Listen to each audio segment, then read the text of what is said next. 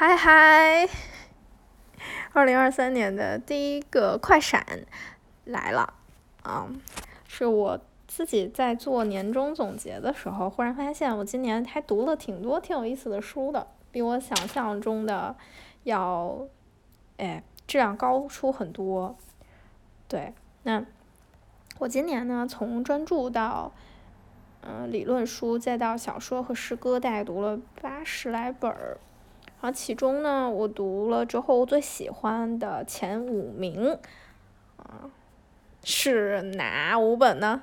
嘟嘟嘟嘟嘟嘟嘟嘟嘟嘟嘟嘟，是来自德国的赫塔米勒写的《呼吸秋千》，和来自印度的泰戈尔写的《止息盛怒》，这是一个短篇小说集。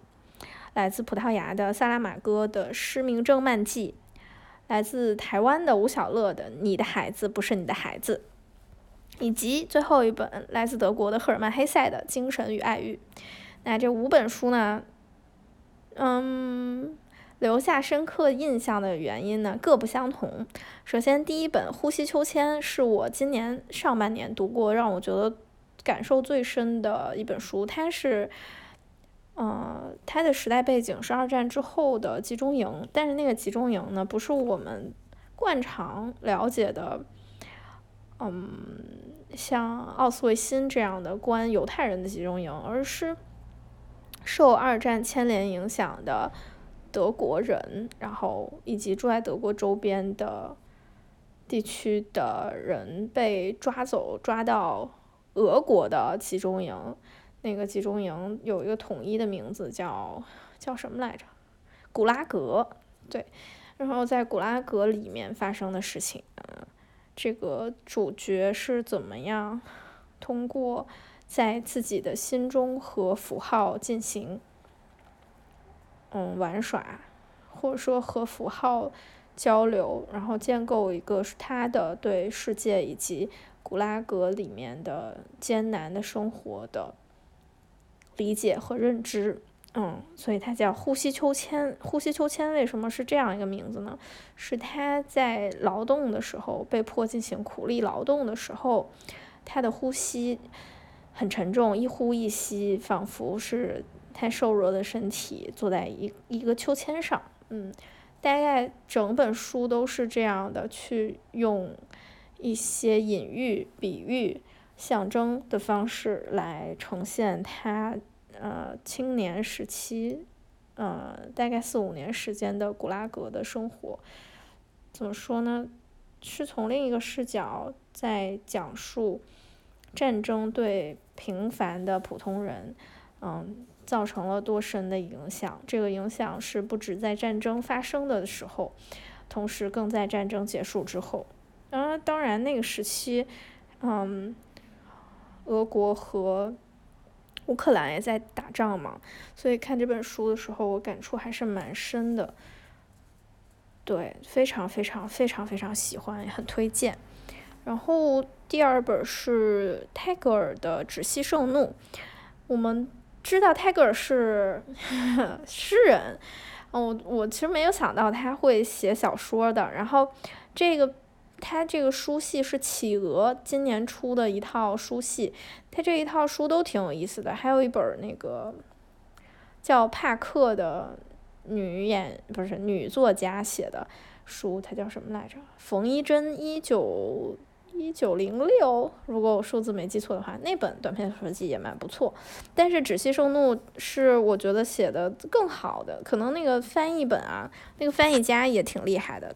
很好玩写的，而且是一整个是印度的背景，很有意思。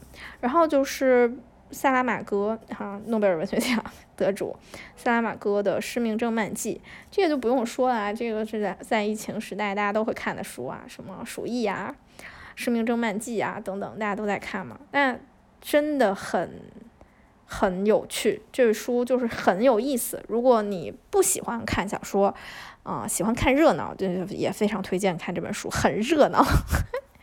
就是他选虚构了一个癔症，然后这个癔症吧，人莫名其妙就失明了，看不见了，啊，所有人都看不见了，但是呢，眼科医生他老婆能看见。嗯，在所有人都被一个莫名其妙的疫病感染的时候，那整个城市、整个国家系统都崩盘了，因为失明嘛，看不见嘛，你看不见，你刚刚成为一个盲人，肯定什么事情都做不了啊，那城市。自然就会瘫痪，对不对？大家讲的是这样一个故事，嗯，结局结局也很出乎意料，我就不讲了，免得破坏大家阅读的兴趣。然后那个台湾的吴小乐写的《你的孩子不是你的孩子》呢，这个也很有意思，这个是属于非虚构、非虚构的短篇杂文集，这么说可以吗？应该可以。他挺好玩的，是吴小乐呢，他是一个高材生，但是呢，他选择了一个自己。并不是很擅长的学科法学，所以他最后没有参加法学考试。但是呢，他因为他是高材生，所以呢，他就想说，那我就出去给别人做家教吧。那他他工作的雇主家都是那种蛮有钱的家庭，然后但是都有各自的教育方面的，包括家家家庭关系方面的大大小小的问题。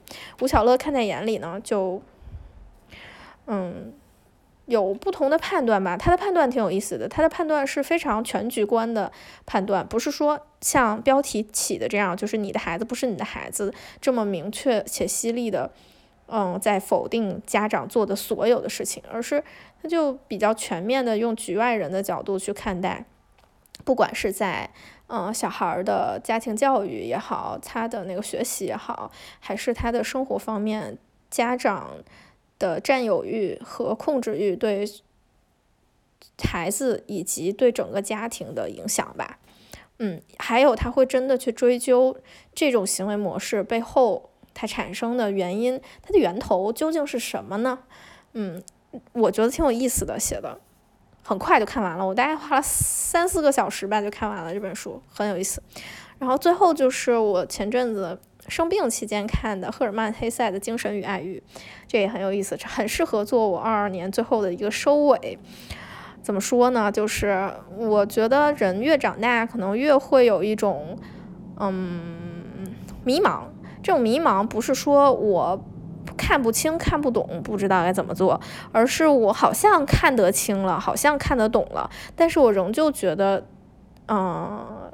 现存的摆在我面前的选择很荒谬，很荒谬，就是人为什么要如此去做呢？就别人这样做了，我就要这样做吗？然后包括鲁迅先生的《天问》，就从来如此便对吗？就是，但是呢，你知道我们每一个独立的个体，没有一些什么特别大能耐的人，我们是没有办法去对抗一整个规则以及潮流，还有就是。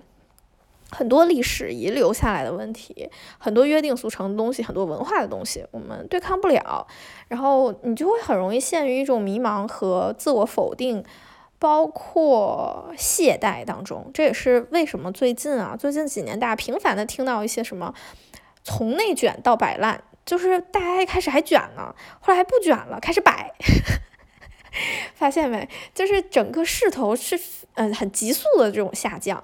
然后，当我看到那个赫尔曼·黑塞写的《精神与爱欲》之后，忽然明白一个道理，就是人生啊，一个是它有很多个面相，我们可以不只看一个面相。比如说像我的生活，我的生活不只是有论文和学习，虽然它占大头，我的生活之外还有很多呀。比如说那个韩国偶像团体，比如说我嗯比较糟糕的亲子亲子关系。这些东西都是我要去处理，并且是我能够从处理他们以及面对他们的过程中获得生活感受，不管是快乐的也好，痛苦的也好，他都会反馈给我，对吧？那这样来说的话，生活的面向是有很多的，我们要做的其实就是选择和行动嘛，非常简单的两件事情。说起来非常简单，做起来当然很难。那在《精神与爱欲》里边，我我懂得了一件什么事情呢？就是生活的 A 面和 B 面，大家都会去进行选择。有的时候你选择了 A 面，你就努力去做嘛，把它做向你人生能够做的一个终结，就是死。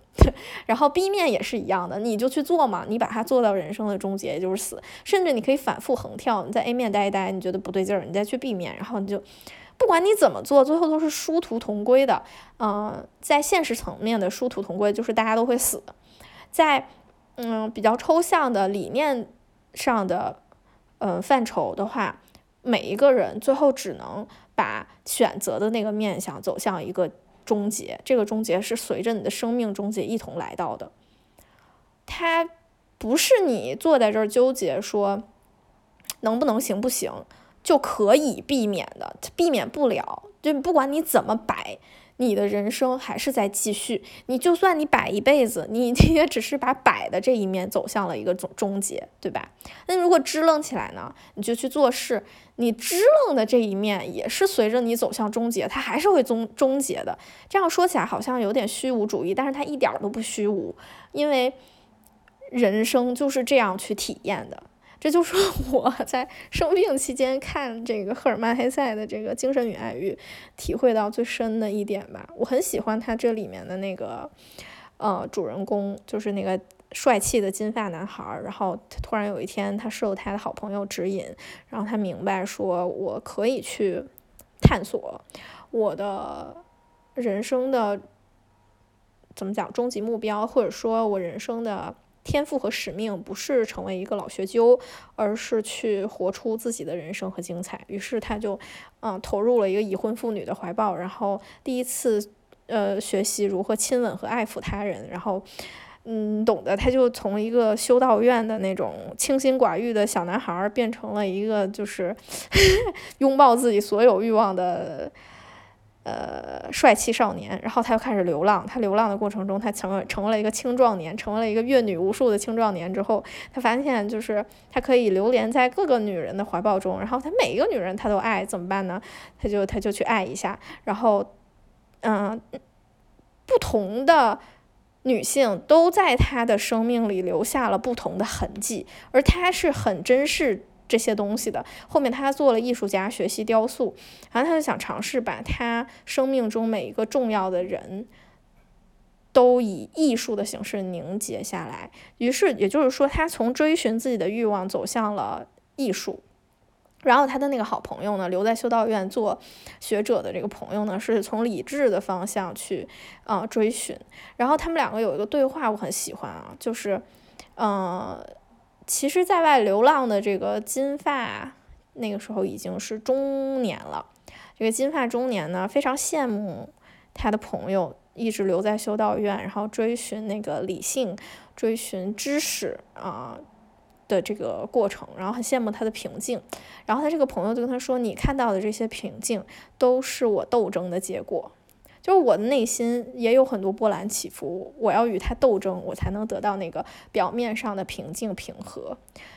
嗯，我以为你和我是不一样的，结果最后我发现你通过你的生命力去进行追寻，你去做艺术雕塑，最后我们两个是殊途同归的。那一段我看了，很很感慨吧，就是这是，嗯。可能是因为《精神与爱欲》是最近看的，所以说起来很多哎。反正这就是本期的快闪，嗯，拜拜。